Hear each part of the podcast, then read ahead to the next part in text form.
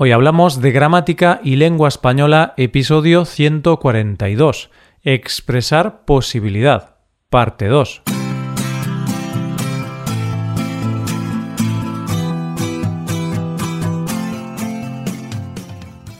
Bienvenidos a Hoy Hablamos, oyentes, el podcast diario para mejorar tu español. ¿Qué tal? ¿Cómo va todo hoy?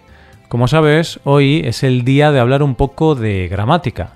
Vamos a ver algunas estructuras con varios ejemplos en contexto que nos ayudarán a hacer que la gramática sea menos complicada y pesada. Recuerda que en nuestra web puedes ver la transcripción y ejercicios con soluciones de este episodio. Este contenido está disponible para los suscriptores premium. Hazte suscriptor premium en hoyhablamos.com. Hoy vamos a continuar viendo algunas formas de expresar la posibilidad en español. Si lo recuerdas, la última vez practicamos con formas como quizá, tal vez, es posible, lo más seguro, probablemente y algunas más. Hoy continuamos ofreciéndote algunas alternativas, unas alternativas un poco más avanzadas que no significa necesariamente que vayan a ser muy complicadas. De esta manera podrás elegir las formas con las que te sientas más cómodo y así te convertirás en un experto para hablar de posibilidades. Vamos a estudiarlo.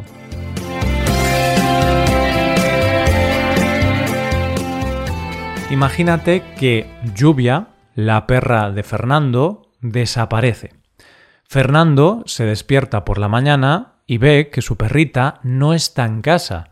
Entonces decide despertar a su pareja para preguntarle si sabe dónde se ha podido meter lluvia, pero no la encuentran.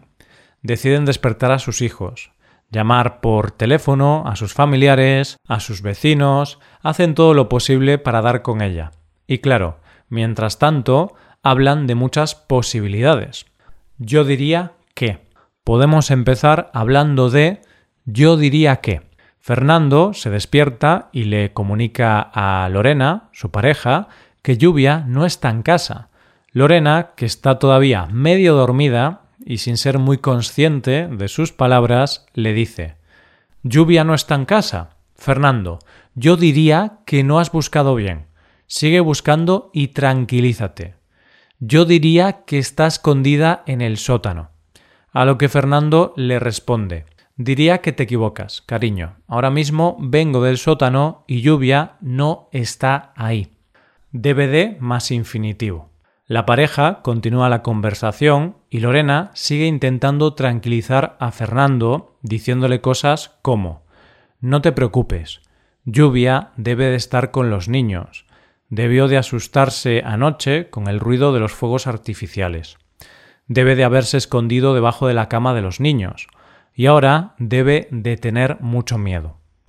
Verbos en condicional. Fernando no se queda muy satisfecho con estas explicaciones, pero ambos van enseguida a la habitación de sus dos hijos, Elena y Marcos. Elena y Marcos les dicen que la noche anterior Lluvia se estaba comportando de manera extraña, ladrando más de lo normal y moviéndose mucho, a lo que Lorena responde se comportaría así por el ruido que había en la calle. Le molestaría el ruido de los fuegos artificiales o algo parecido. Fernando continuó. Ese comportamiento sería porque querría jugar con vosotros y no le prestabais atención. Estaríais ocupados con el ordenador y el móvil. Con estos ejemplos hemos utilizado la forma del condicional, del condicional simple. Verbos en futuro perfecto.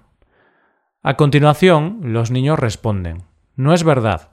Estuvimos jugando con ella. Igualmente, no os preocupéis. Lluvia se habrá escondido por aquí cerca. No se habrá ido lejos. Se habrá sentido mal por el ruido y se habrá escondido por la casa o por el jardín. ¿Quién sabe? No habrás buscado bien, papá.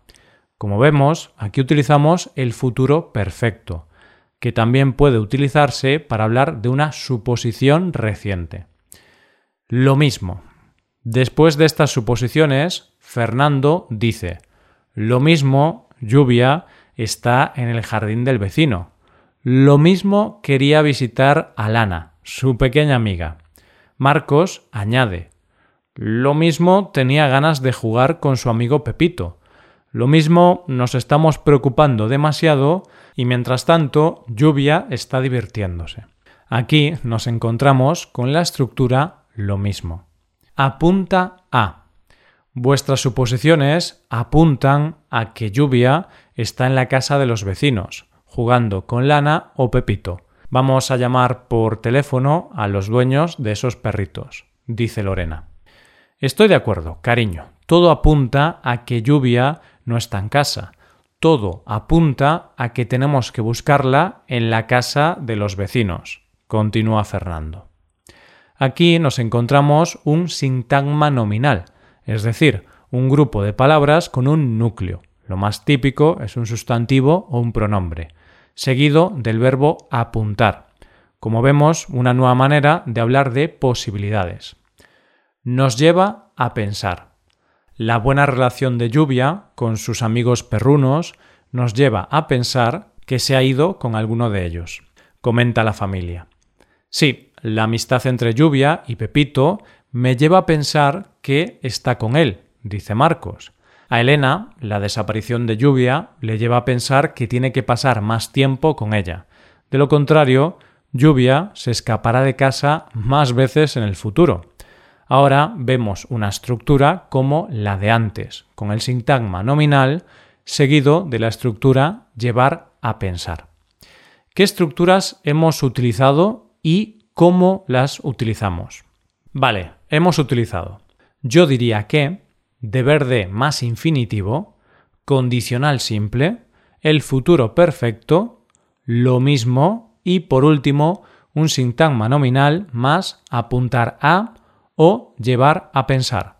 Todas ellas las hemos utilizado para hablar de posibilidades o suposiciones. Respondiendo a la pregunta de cómo hemos utilizado estas estructuras, vamos a ver unos ejemplos en infinitivo, en el modo indicativo y en el modo subjuntivo. Por ejemplo, en infinitivo, lluvia debe de estar con los niños. Debe de haberse escondido debajo de cama. En el modo indicativo, yo diría que está escondida en el sótano. Está es la forma del presente. Se comportaría así por el ruido que había en la calle. Se comportaría es la del condicional simple. Lluvia se habrá escondido por aquí cerca.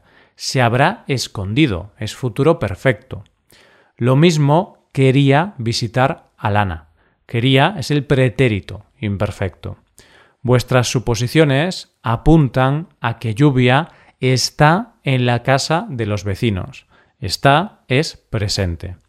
A Elena, la desaparición de lluvia le lleva a pensar que tiene que pasar más tiempo con ella. Tiene es presente.